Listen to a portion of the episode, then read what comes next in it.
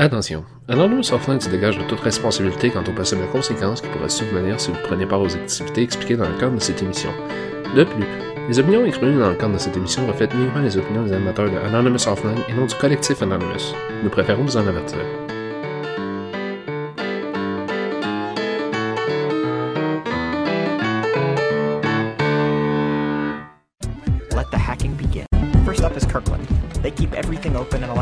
Allow in their Apache configuration, so little wget magic is all that's necessary to download the entire Kirkland Facebook. It's stuff. Next is Elliot. They're also open, but with no indexes on Apache.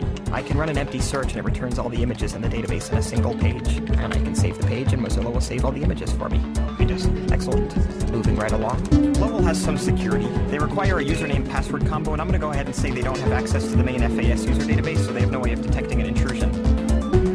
Adams has no security, but limits the number of results to 20 a page. All I need to do is break out the same script I used on Lowell, and we're set. Dunster is intense. Not only is there no public directory, but there's no directory at all. You have to do searches, and if your search returns more than 20 matches, nothing gets returned. And once you do get results, they don't link directly to the images, they link to a PHP that redirects or something. Weird. This may be difficult, I'll come back later. They still make you search, but you can do an empty search and get links to pages with every student's picture. It's slightly obnoxious that they only let you view one picture at a time, and there's no way I'm to go to 500 pages to download pics one at a time, so it's definitely necessary to break out Emacs and modify that Perl script.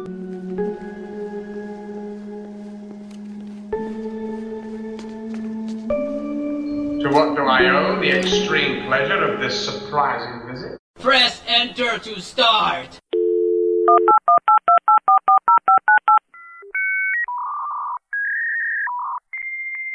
Anonymous Offline. Et donc, avant de commencer le spécial Internet, euh, j'avais pensé parler un peu comment ça se fait que NBS a fait de show. On dirait que j'arrive tout le temps avec ce sujet-là à chaque fois que j'ouvre un show? Mais la raison est très valide cette fois-ci, c'est que éventuellement la vie s'est mise dans le chemin, puis mon équipement a lâché tout en même temps. Ok, le micro, les speakers, l'ordinateur, tout a lâché. J'ai tout perdu, puis ça faisait plusieurs fois que j'essayais de- d'enregistrer puis réenregistrer le show. Le problème, c'est qu'il y avait tout le temps quoi qui contaminait l'audio. Puis éventuellement, ça fait en sorte que je me suis dit, bon, ben, je pense qu'on va prendre un petit break de 30 secondes. Mais là, éventuellement, avec le temps, on a fini par avoir du budget pour le show. T'sais, on a un micro professionnel maintenant pour la deuxième saison. avant, on avait peut-être un gros 5$ piastres de budget, mais maintenant, on a quelque chose de solide que je vais utiliser à fond la caisse pour le show. Puis c'est éventuellement quelque chose qui me motive à vouloir repartir Anonymous Offline, saison 2, spécial Internet. Donc, pour le spécial Internet, on va avoir plusieurs choses. On va parler un peu c'est quoi de la culture d'Internet. On va parler un peu à quoi ça ressemble son écosystème. On va parler également de c'est comment être un activiste sur Internet. On va avoir en exclusivité, on va avoir une entrevue avec un anonyme de Can Anon, donc je vous réserve la surprise. Et éventuellement, on va avoir de la musique kick-ass. Donc, premier tour qu'on va faire jouer, ça s'appelle Heyman Nice Shot par Filter.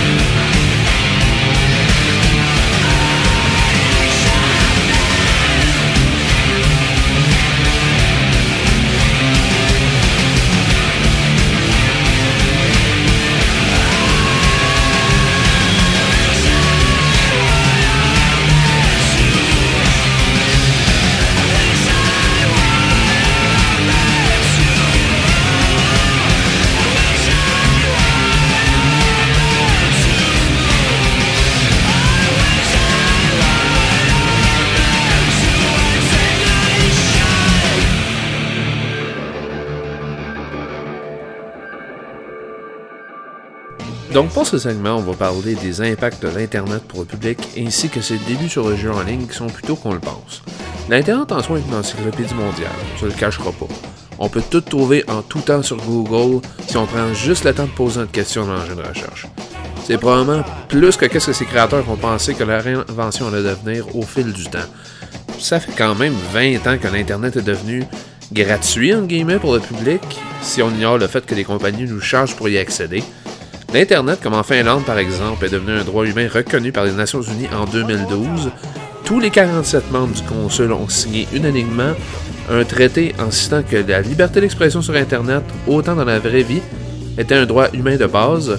Ce même traité demande aux chefs d'État, et je cite, promouvoir et faciliter l'accès à Internet et de reconnaître la nature globale et ouverte de l'Internet en tant que force pour y accéder dans le développement dans ses nombreuses formes. Quand on parle de développement, on peut autant parler d'amélioration de la technologie que de développement professionnel, parce que plusieurs artistes, grâce à Internet, ont été capables de se faire connaître, et certains ont été même assez capables de s'en faire une carrière depuis ce temps-là. Comme par exemple les partners sur YouTube, ils pognent tellement que leurs vidéos sont de qualité ou applicables que finalement ils ont fini par être payés par YouTube pour faire des vidéos. En plus, les médias sociaux comme Facebook et Twitter ont eu un impact important pendant le printemps arabe. Je dis pas le printemps érable, mais le printemps arabe qui a été son précurseur commençant en fin 2010. Les médias sociaux étaient capables de transmettre en temps réel les événements qui prennent place plus rapidement que les médias traditionnels qui nous résumaient la journée d'hier dans le journal à 23 heures. Pendant les actions du moment, il n'y avait personne qui pouvait prédire la révolution qui allait prendre place. À part le journal de 23 heures, comme je dis, il n'y aurait rien qui serait capable de nous résumer la journée aussi vite qu'une journée sur votre compte Twitter ou Facebook avec photos et vidéos à l'appui la plupart du temps. Moi, personnellement, je suis pas très friand des médias sociaux. J'ai même ouvert le compte Twitter d'Anonymous Offline spécialement pour le show et être capable de transmettre soit des nouvelles de l'heure ou des commentaires du moment sur mon Twitter. Également, parlant de Twitter, durant le dernier game du Canadien, avant leur euh, saison officielle de golf, je surveillais sur le site de la LNH le score de la game au travail, puis je me suis rendu compte que les nouveaux buts étaient affichés plus vite sur le compte Twitter du CH, incluant les punitions, que sur le site de la LNH lui-même. Il y avait au moins un bon délai de 5 à 10 minutes sur mon cellulaire où la nouvelle était transmise sur Twitter et sur le site de la LNH. Vous savez peut-être probablement pas non plus, mais l'Internet est avec nous depuis les années 1950. Le public a été premièrement introduit à Internet, mais il ne servait pas avant 1982, quand le TCP/IP est devenu le standard de l'Internet d'aujourd'hui. Pendant ce temps-là, les fournisseurs Internet ont commencé à émerger durant les années 80 et 90. Et depuis le milieu des années 90, l'Internet a connu ne serait-ce qu'un boom avec la manière quasi instantanée de communiquer par email, MSN et le Voice over IP, sans compter les appels vidéoconférences et le World Wide Web, qui est aussi connu par le www qu'on met dans une adresse Internet. Windows 95 a été aussi un fournisseur important dans les nouveaux venus de l'Internet pendant ce temps-là parce qu'il permettait de se connecter par modem envers les usagers qui, eux autres, avaient aucune connaissance de l'Internet. C'est pas compliqué. MSN, dans le temps, voulait dire Microsoft Network. Vous vous rappelez quand même du temps où vous disiez à vos amis de se connecter sur MSN? Ben, c'est ça que ça voulait dire. Moi, je me rappelle au milieu des années 90 parce que mon père est arrivé à la maison quand j'étais petit avec un Bell Pentium 133 qu'il avait acheté à 1000$ dans le temps. À part les vieux Macintosh du temps la petite école, moi, je connaissais absolument rien des ordinateurs. Fait que là, il a fini, je ne sais trop comment, par installer ça sur modem. C'est pour ça que le, le petit euh, grichage au début, ben, c'est quand même un son de modem, c'est ça que ça faisait chez nous. Puis je, regardais mon père aller sur Internet, communiquer avec le monde à travers notre ligne de téléphone. Puis moi, ça me fascinait de voir ça, parce que la plus grande ressource d'amusement dans le temps que j'avais, c'était quand je jouais à deux joueurs à Super Mario World. Ce que j'ai su bien des années plus tard, c'est que pendant que l'Internet existait pour les ordinateurs, il y avait aussi le Super Nintendo qui était seulement disponible aux États-Unis qui marchait avec quelque chose qui s'appelait le X-Band. Le X-Band, c'est le grand-père du online gaming. Il a commencé en 1994 ou 95 en Californie avec Catapult Entertainment. Il n'était pas seulement disponible pour le SNES, e mais aussi pour le Sega Genesis du temps. Il servait pas non plus juste à connecter ses joueurs ensemble qui jouaient à la même cassette à travers une ligne téléphonique. Pas tout. Il y avait des scoreboards pour afficher les meilleurs joueurs du moment. Il y avait un bulletin de nouvelles pour les joueurs également. Montrer aussi qui jouait à quel jeu.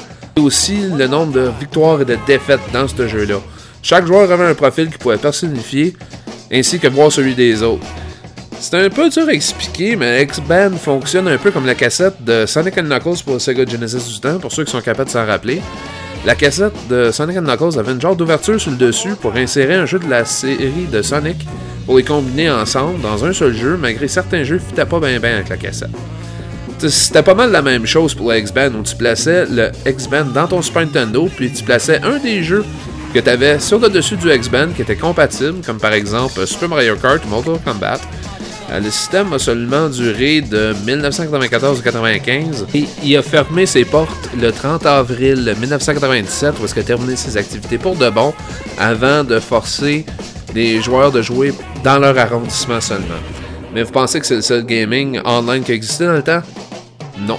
Il y a aussi eu le Satellaview au Japon qui a commencé le 23 avril 1995 jusqu'au 30 juin 2000. Le lancement officiel du Satellaview s'est fait le 23 avril 1995. Le premier jeu à avoir été diffusé a été BS Zelda. Comme son jeu l'indique, c'était la version BS pour Broadcast Satellite. Et c'était un remake de A Legend of Zelda A Link to the Past, revu au goût du jour, avec des bien des nouveaux atouts et des changements. Durant la première année que le Satellaview a marché, c'était possible de consulter des informations en ligne en même temps que des reportages audio et vidéo dans l'univers du Satellaview où est-ce que c'était un genre de mini Earthbound où est-ce que tu avais un petit personnage qui était capable de se promener puis consulter plusieurs choses dans un petit village. Donc euh, le contenu était aussi actualisé régulièrement et les gens en épisode voyaient leur nouvelle partie commencer au bout de 7 jours. Mais en 1996, l'implantation de la génération de consoles 32 bits était déjà assez importante dans le niveau de la compétition des jeux vidéo japonais qu'il y avait déjà au-dessus d'un million d'exemplaires vendus du PlayStation première génération. En 1997, il y a eu bien des coupures, encore une fois, qui ont été faites, réduisaient jusqu'à deux heures la diffusion des programmes. En 1998, quelqu'un qui avait un Satellaview se retrouvait avec encore une autre heure de moins. Puis en 1999, ça a été l'arrêt définitif de tous les nouveaux programmes pour accéder uniquement à la, à la place des rediffusions de tous les anciens programmes du Satellaview. Le Satellaview était uniquement disponible au Japon, donc on a dû attendre des consoles comme le Xbox pour le jeu en ligne. Puis pour ceux qui étaient aux États-Unis, il y avait le X-Band. Pour les curieux, il y a aussi des vidéos sur YouTube pour le Satellaview et le X-Band. Petit fan anodin comme ça, il y a du texte encore exploitable dans le BIOS du X-Band, puis aussi du texte inutilisé par les développeurs, sûrement comme un genre de joke laissé dans la cassette pour les hackers du temps. Donc, pour ce qui est du texte inutilisé, il y avait un alphabet japonais dans le BIOS du X-Band, qui veut sûrement dire qu'ils planifiaient exporter à l'étranger si leur mode de jeu en ligne était devenu un succès. Donc, finalement, vous pouvez voir que le jeu en ligne quoi qui était assez restreint dans le temps, il existait déjà bien avant les consoles qu'on a aujourd'hui. Pour conclure, si vous voulez voir des extraits du Satellaview puis du X-Band, il y a des extraits de vieux VHS qui existent sur YouTube. Puis il y a aussi des ROM des jeux, des broadcasts de Satellaview du Super Nintendo qui ont été modifiés pour être le plus fidèle possible à la version des programmes qui a été diffusée au Japon, qui a été également traduit par des fans qu'on peut jouer à travers un émulateur. Donc, c'est qu'est-ce qui conclut mon segment pour les nouvelles en ligne ainsi que le gaming en ligne.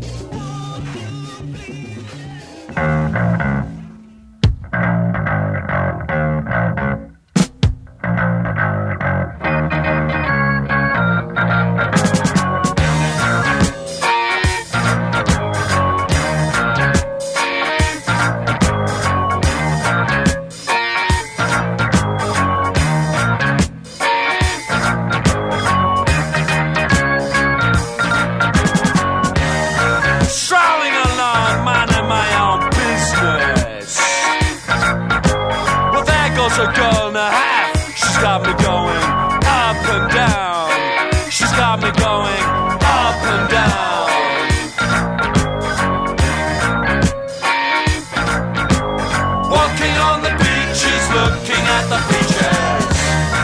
Well, I got the notion, girl, that you got some suntan lotion in that bottle of yours. Spread it all over my peeling skin, baby. That feels real good. All the skirts lapping up the sun. Lap me up. Why don't you come on and lap me up?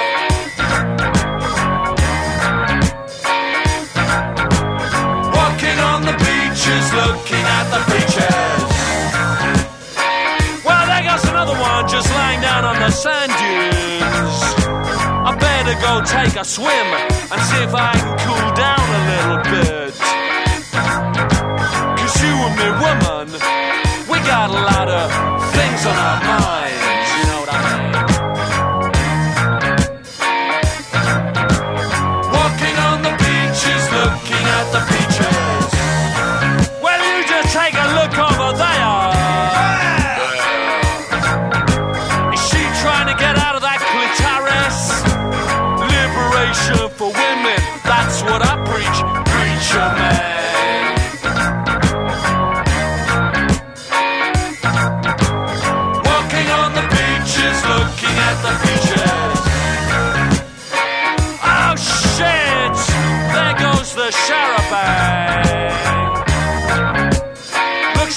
be stuck here the whole summer. Well, what a bummer. I can think of a lot worse places to be. Like down in the streets, or down in the sewer, or even on the end of a skewer.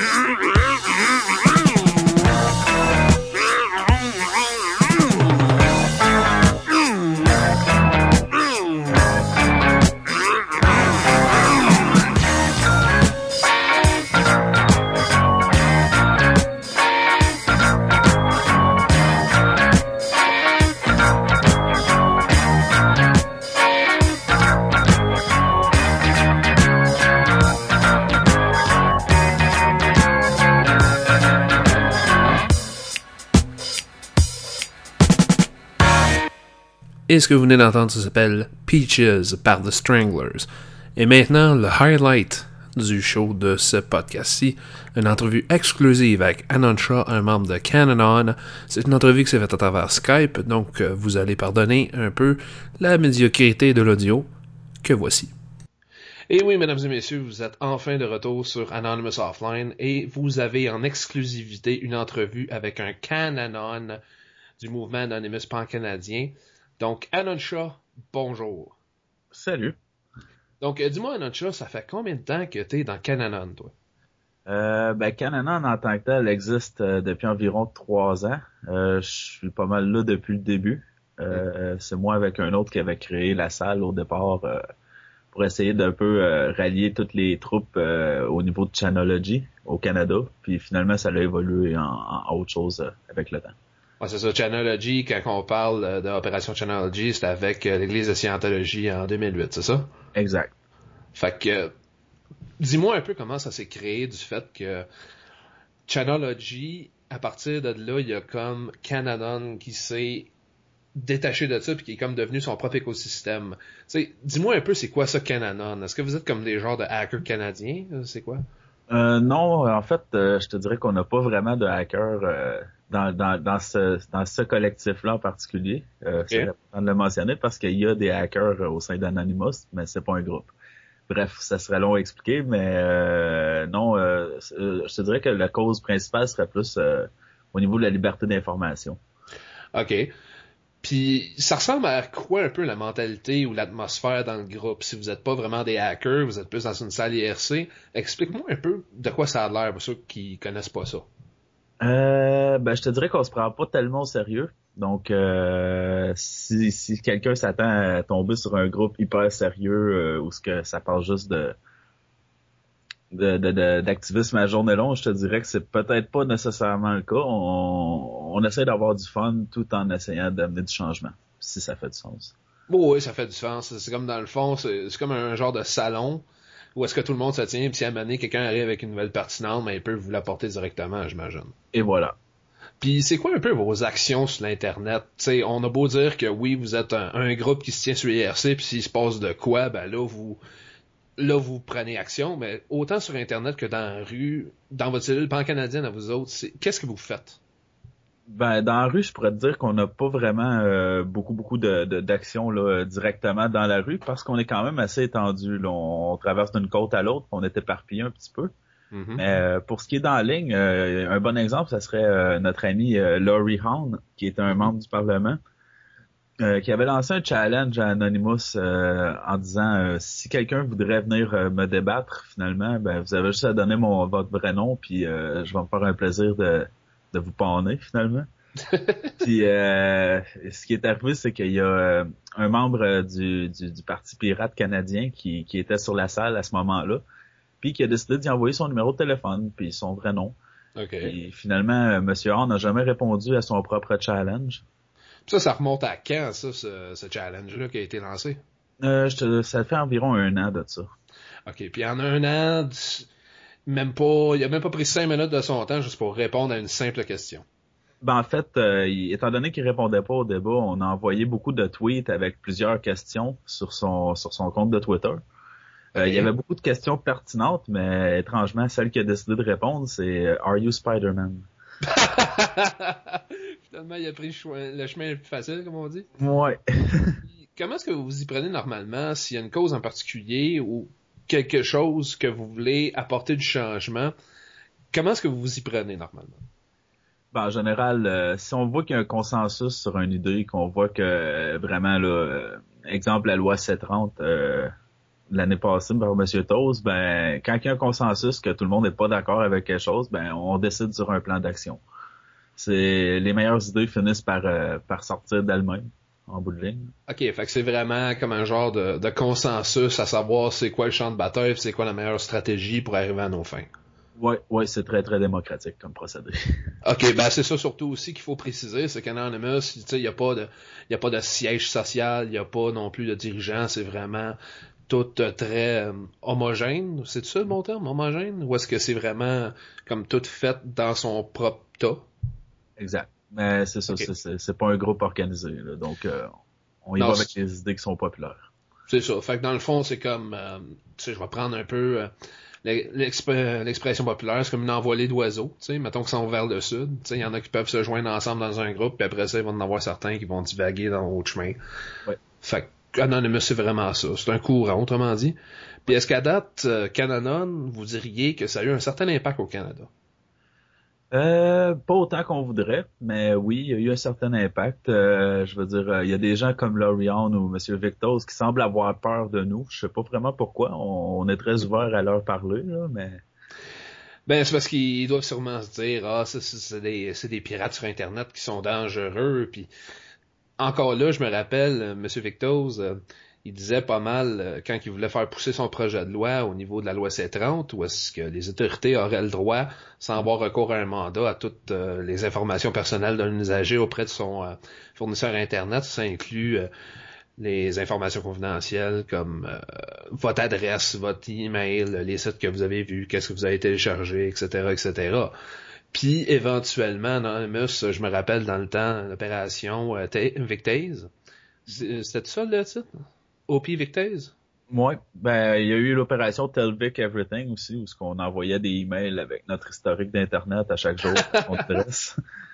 Fait que c'est ça, fait que je me rappelle à un moment donné, euh, Anonymous a donné un certain ultimatum à Victase de, de retirer sa demande de projet de loi, sinon il allait l'exposer au grand jour. Et évidemment, évidemment Victase, il a pas cédé à la demande. Fait que depuis ce temps-là, Anonymous a évidemment fourni les informations qu'il y avait sur Victase par rapport à ses euh, expériences euh, extra-conjugales. Mhm. Et Victase a pas été euh, très heureux de ça, surtout qu'en plus, il y a eu euh, WikiLeaks euh, d'un gars de la Chambre des communes qui qui avait fait son propre site internet pour donner des leaks sur Victase, qui s'est évidemment fait pogner un peu, c'est un peu dommage.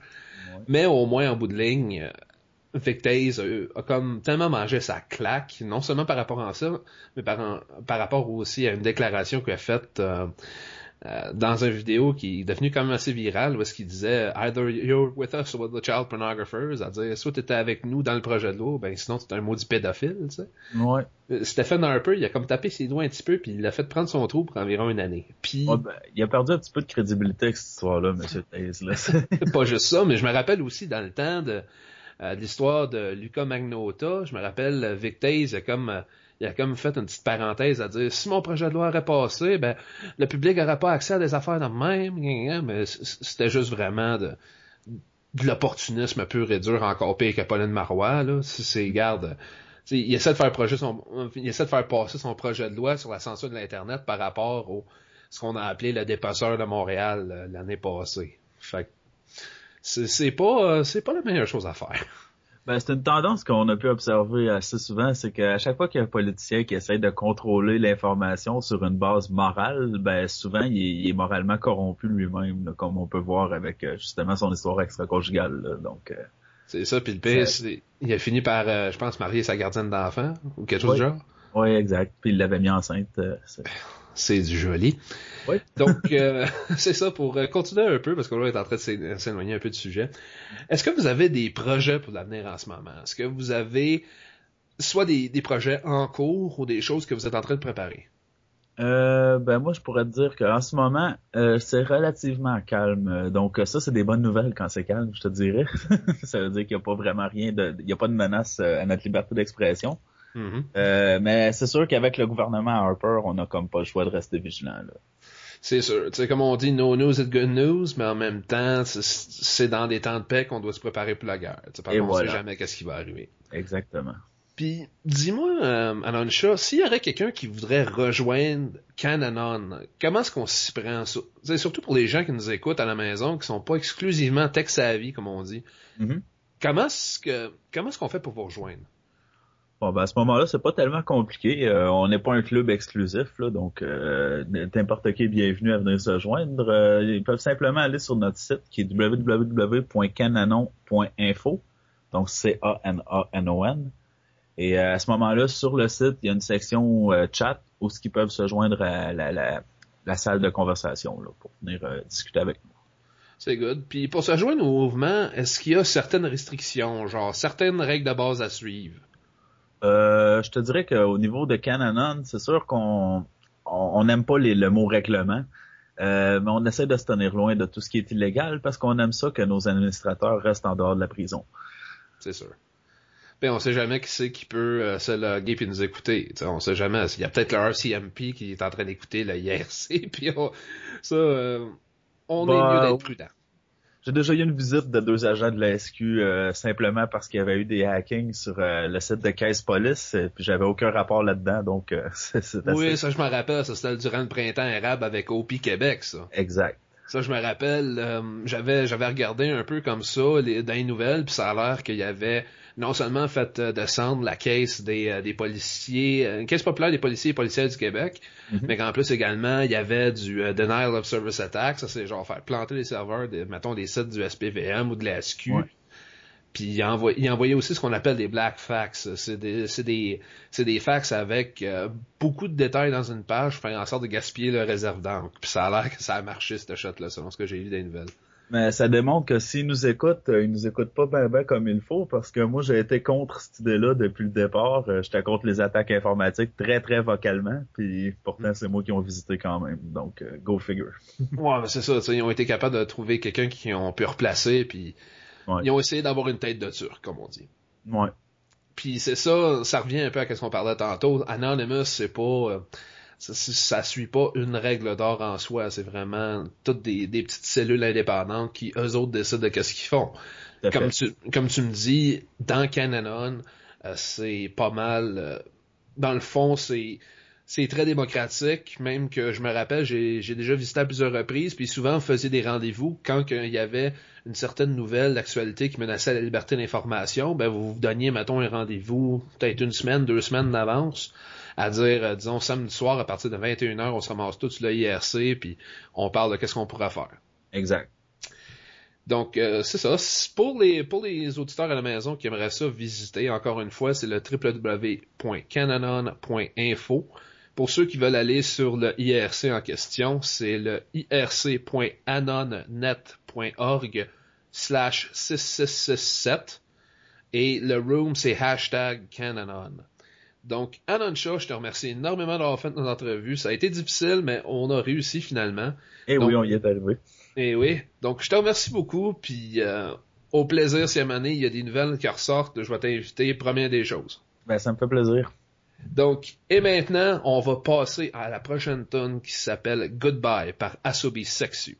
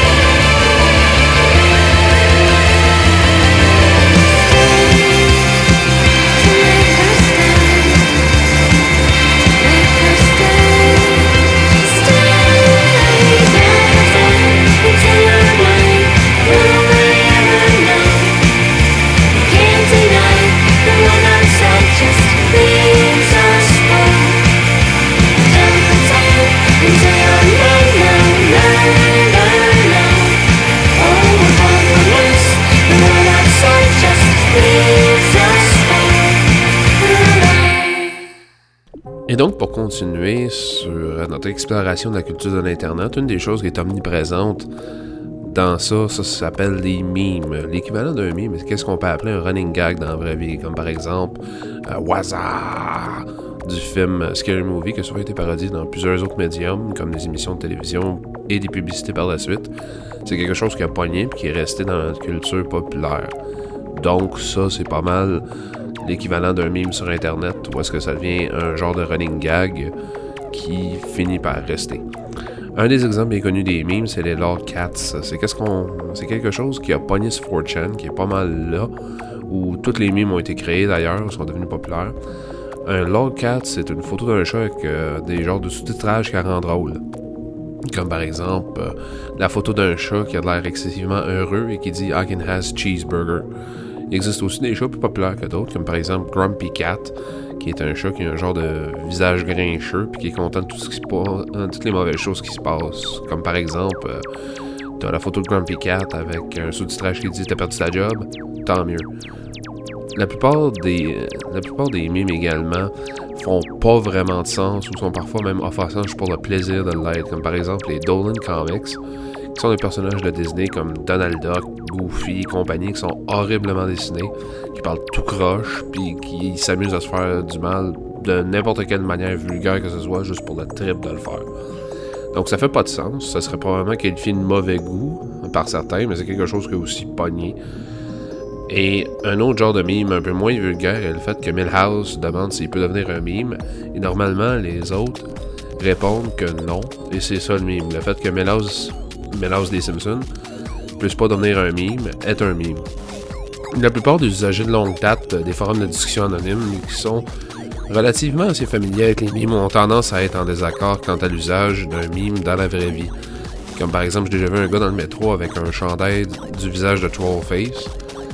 Puis je trouvais ça un peu fade comme idée de mettre des produits euh, sur le marché qui viennent d'Internet, qui, dans le fond, utilisent un mime pour faire un genre de certain profit avec ça. Puis moi, personnellement, je suis pas fan de ça, parce que ça a l'air de dire Hey les gars, regardez, je suis anonymous. Hey, you mad, bro? You mad? non, je, suis juste pas d'accord avec ça. Ce qui est pas mal aussi l'antithèse d'être un anonyme dans la vraie vie, tu sais. Cependant, ça passe quand souvent deux personnes qui se connaissent dans la vraie vie, qui sont des usagers des forums de discussion anonymes, tels 4chan, lancent un mime comme ça dans une discussion parce qu'ils savent que ça a rapport à une situation ou à une conversation. Puis les deux sont connaissent dans le fond le gag à dire ah mais mad bro en parlant de quelque chose qui, aurait frustré une des certaines personnes mais c'est pas du méchamment tu sais, la raison pourquoi ça passerait un petit peu plus, c'est que c'est pas fait pour avoir l'air cool ou faire son show-off. Puis aussi, euh, utiliser le jargon d'Internet dans la vraie vie, comme dire LOL, c'est un peu ridicule. Pourquoi est-ce que tu dirais LOL d'une manière passive à propos de quelque chose quand tu peux juste rire de quelque chose dans la vraie vie, C'est juste bizarre à voir. Il existe aussi des mimes forcés, ce qui est quelque chose qui a tellement été spammé sur 4chan que le monde qui sont habitués de le voir ben on finit par répéter ce mime-là plus ou moins volontairement. C'est ça un mime forcé. C'est pas quelque chose nécessairement qui a pogné, mais que ça ça a tellement apparu souvent sur des chans que finalement, ben regarde, le monde a décidé de rouler avec. La majorité des chans aussi ont leur propre genre d'écosystème culturel et de mimes, comme par exemple sur euh, Secret Area VIPQuality.net, qui est pas mal l'ancêtre de 4chan. Eux autres aussi ont genre des mimes personnels comme Daddy Cool. Euh, Daddy Cool, c'est supposément quelqu'un qui. un gars super riche qui laisserait rentrer dans son club privé si tu lui donnerais de l'argent. Puis si, admettons, euh, Daddy Cool fait un party, tu lui donnes de l'argent, tu vas recevoir un, chapeau de fête gratis pour le party. c'est ridicule, mais Daddy Cool a toujours rapport par rapport à l'argent. Il y a plusieurs images. Il y a plusieurs photos avec l'image de Daddy Cool en, en art ACI qui, qui le voit entouré d'argent. C'est ça le mime. Plusieurs personnes aussi euh, qui disent qu'ils sont de qualité VIP. Mais quand il y a quelqu'un qui les approche à dire écoute, euh, c'est quoi être euh, c'est quoi être VIP, ben selon eux autres, il faut vouloir le devenir pour être VIP. C'est un autre mime. Mon hypothèse, c'est que ça vouloir, c'est que ça veut dire être vouloir être cool et être awesome. Parce que quelque chose de VIP, normalement, c'est quand même quelque chose d'extraordinaire, quand on à la logique. Donc, euh, sur 99chan aussi, par exemple, leur culture a tendance à punir toute référence de mimes populaires comme les démos Motivational et la seule, même la seule mention de 4chan explicitement dans un sujet de conversation est passible d'un ban au moins d'une journée. Euh, le board équivalent de B, qui est random de 4chan, a tendance à changer de nom de board une fois de temps en temps et de nom d'usager. Comme au moment de cet enregistrement-là, le nom d'usager par défaut est Tom, et le board s'appelle A Place for Fiends. Avant, c'était A Place for Friends, mais ils ont juste enlevé le, le R de Friends pour faire Fiends. Donc, du moins, les deux dernières années, chaque temps des fêtes aussi également, ça c'est quelque chose qui se passe assez souvent et que j'ai moi-même participé. Euh, L'usager procède avec un échange de cadeaux par la poste, qui ont appelé les euh, Secret Santas, les Pères Noël secrets. J'ai participé au dernier échange, puis j'ai effectivement reçu un cadeau, tandis que plusieurs personnes sont soit envoyé des cadeaux euh, bizarres. Euh, moi, j'ai reçu des bonbons puis un adapteur euh, multiprise USB. Également aussi sur euh, 888chan, euh, c'est un petit peu plus hardcore. Leur board le plus fréquenté est Cow, qui est un board qui parle de lolcows. Un lolcow, c'est une personne qui se fait ridiculiser et qui a tendance à surréagir et se ridiculiser davantage dans ses impulsions, point de se creuser son propre trou, comme on dit. Un des memes de 888chan de crier Julie inutilement dans un sujet de conversation sur un lolcow. Euh, ce meme-là vient du, euh, du cri de jouissance d'un lolcow les mieux connus, que je vais taire le nom, qui a crié ça en faisant un sextape de lui avec une poupée gonflable pour quelqu'un qui se faisait passer pour sa blonde sur internet, mais qui était un troll. Un troll, ça c'est quelqu'un qui cherche à juste niaiser une personne, soit de manière euh, subtile ou de manière directe, juste pour le faire frustrer pour son propre plaisir. C'est ça, un troll. C'est aussi, c'est simple que ça. Ça ressemble pas mal à ce qu'on pourrait qualifier de bullying. Donc, euh, également aussi dans un autre meme aussi de 888chan de crier inutilement Hi A-Log quand quelqu'un souhaite du mal sans raison à un lolcow plutôt que de discuter du ridicule de la personne. Le meme est basé sur un YouTuber du surnom de A-Log qui a fait une série de vidéos sur le lolcow que j'ai mentionné précédemment et qui souhaitait le pire du monde afin juste de, se détourner et puis de détourner les autres dans le fond de son propre ridicule. Donc, cependant, je me dois de préciser que dans la plupart des cas, et pas juste sur 888chan, que certaines personnes discutent du ridicule non par moquerie, mais plutôt par genre de pitié ou plutôt parce qu'ils sont fascinés par la personnalité de la personne et veulent savoir pourquoi ils agissent de cette manière-là. Donc, quand on fait la comparaison de Chan comme 99chan, 888chan, euh, 4chan, Secret Area VIP Quality, on peut voir que ça ressemble un peu comme à la culture générale sur notre planète Terre dans la vraie vie, que chaque région de l'Internet et chaque région du monde ont leur propre culture, ont leur propre coutume, ont leur propre aussi euh, idée de qu'est-ce que eux autres trouvent drôle. Donc c'est ça vraiment que je voulais approcher dans mon spécial Internet. En fait, une des choses, c'est que en dehors de Facebook, YouTube, euh, et Google, des aspects qu'on connaît tous, qui, est super euh, clean cut, puis euh, très propre, très politically correct. Il y a aussi les côtés un petit peu plus sombres sur Internet comme ça, qui sont pas nécessairement adaptés à tout le monde. Euh, c'est pas tout le monde qui va trouver quelque chose sur un chan drôle.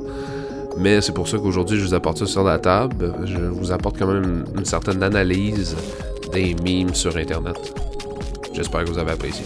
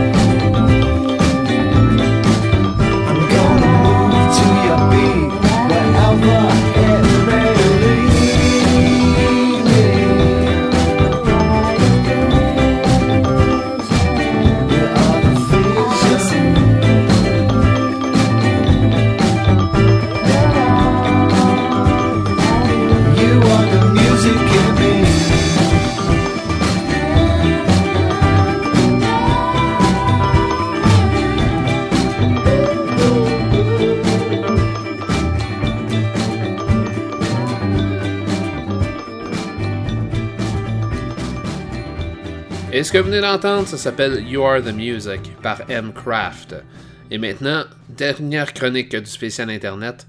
On va parler un peu de certaines statistiques intéressantes au niveau de l'Internet, ainsi que certaines de mes suggestions, autant au niveau de l'Internet que sur YouTube en général.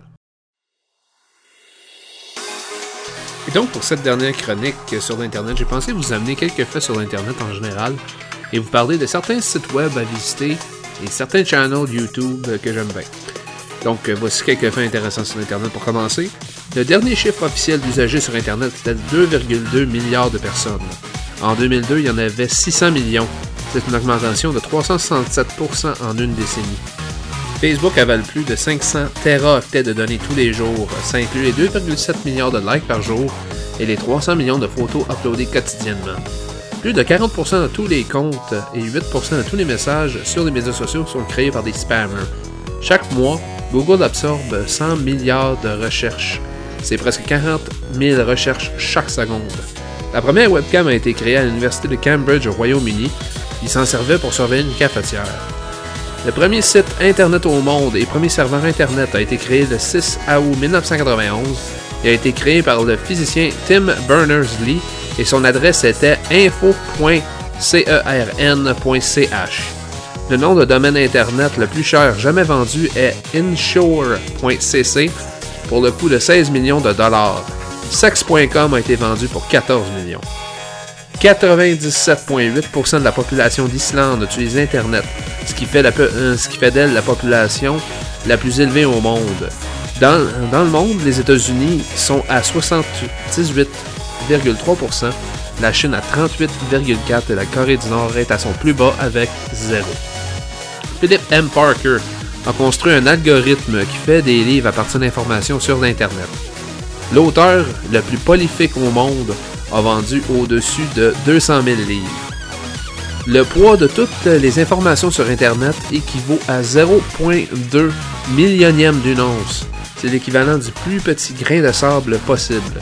Sur Internet, il y a aussi plusieurs canaux et sites web intéressants pour se distraire si la télévision est trop plate un soir. Voici quelques-unes de mes suggestions.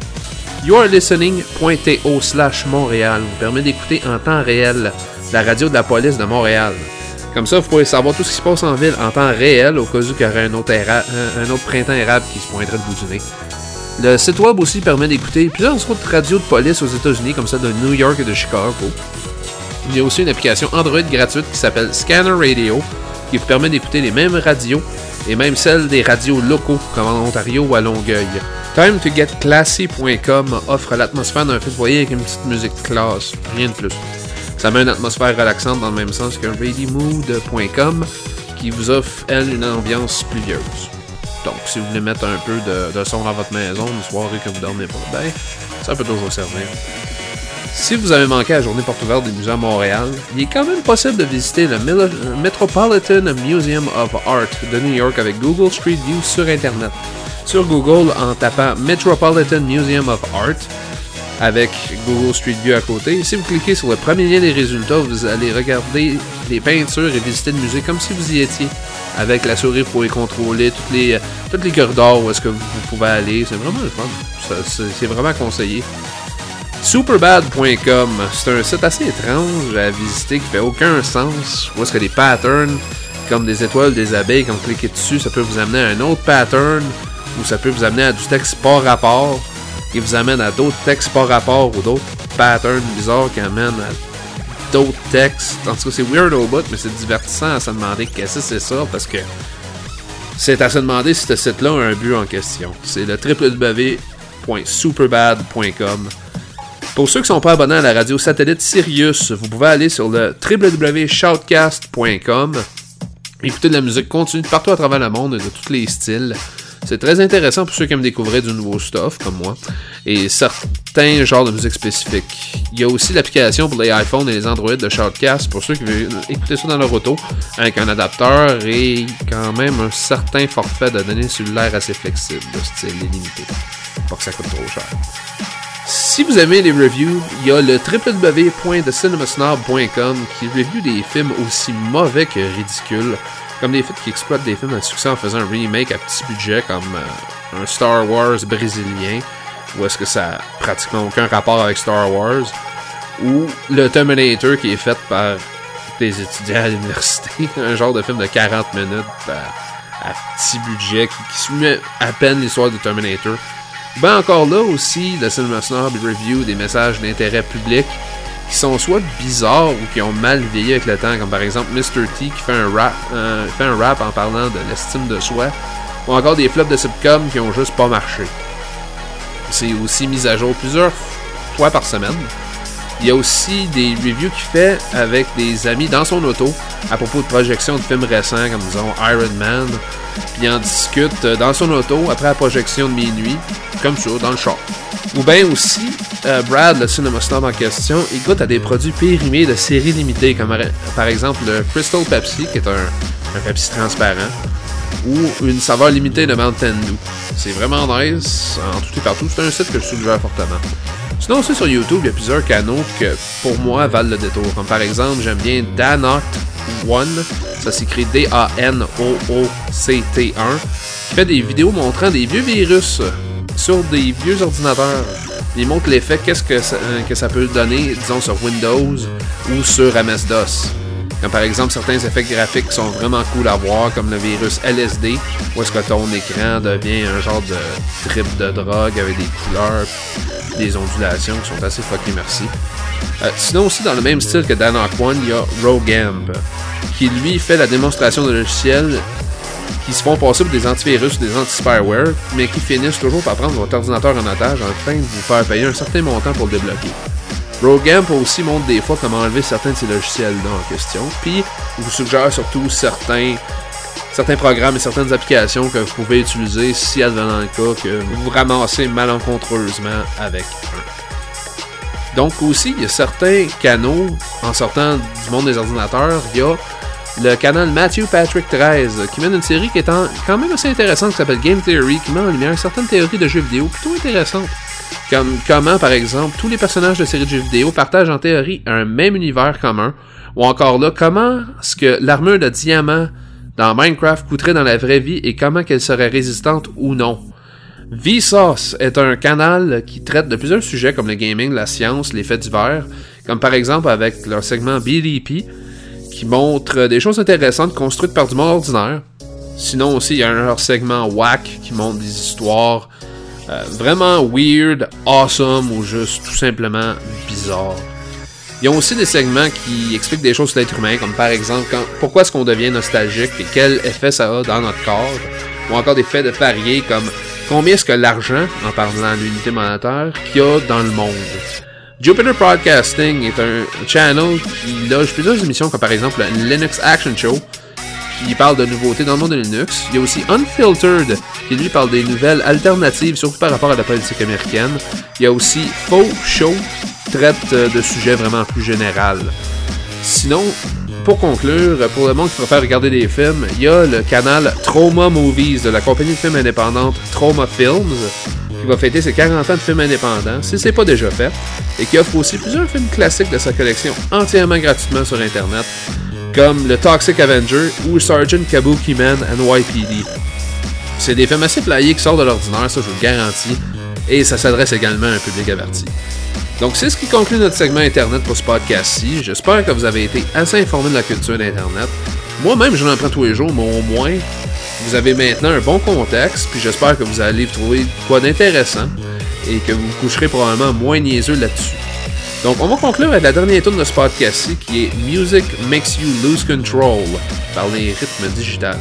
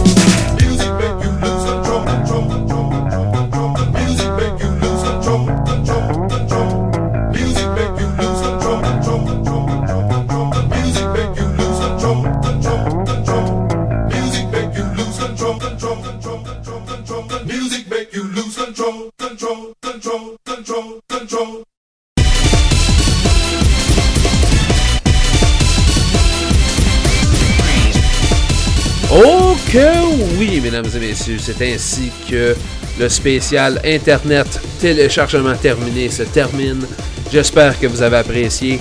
Si vous avez des questions, commentaires, insultes, suggestions, ou tout simplement vous voulez nous faire passer un P3 de votre band underground que vous voulez faire connaître sur nos zones, c'est très simple. Vous allez tout simplement envoyer un email à anonymousoffline en commercial live.com. Envoyez-nous ça, ça va nous faire plaisir de répondre à chaque email que nous recevons personnellement. Sinon, ne manquez pas non plus notre Twitter, Anon Offline. C'est là où est-ce qu'on pose des nouvelles du moment ou tout simplement des commentaires du moment qui nous viennent à l'esprit. D'ici là, nous aurons un horaire un petit peu plus régulier pour la deuxième saison. Nous excusons totalement pour euh, les délais encourus de la première saison, mais évidemment, on devait faire avec les moyens du bord. Mais cette fois-ci, on a de l'équipement qui déménage et c'est maintenant que ça se passe. Cet été 2013, Anonymous Offline prend les ondes et c'est à ne pas manquer sur radioh2o.ca. C'est Anubis qui vous dit ciao amigo. On se revoit la prochaine fois.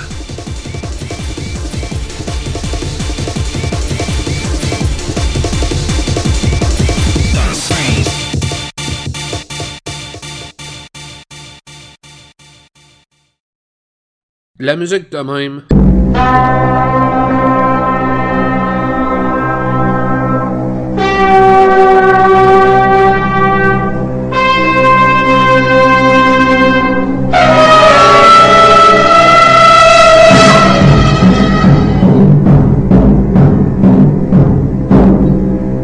Ça joue pas ici. Anonymous Offline, un podcast anonyme pour les anonymes. Un podcast qui parle de musique, de culture, d'activisme et de technologie. Anonymous Offline, disponible sur radioh2o.ca.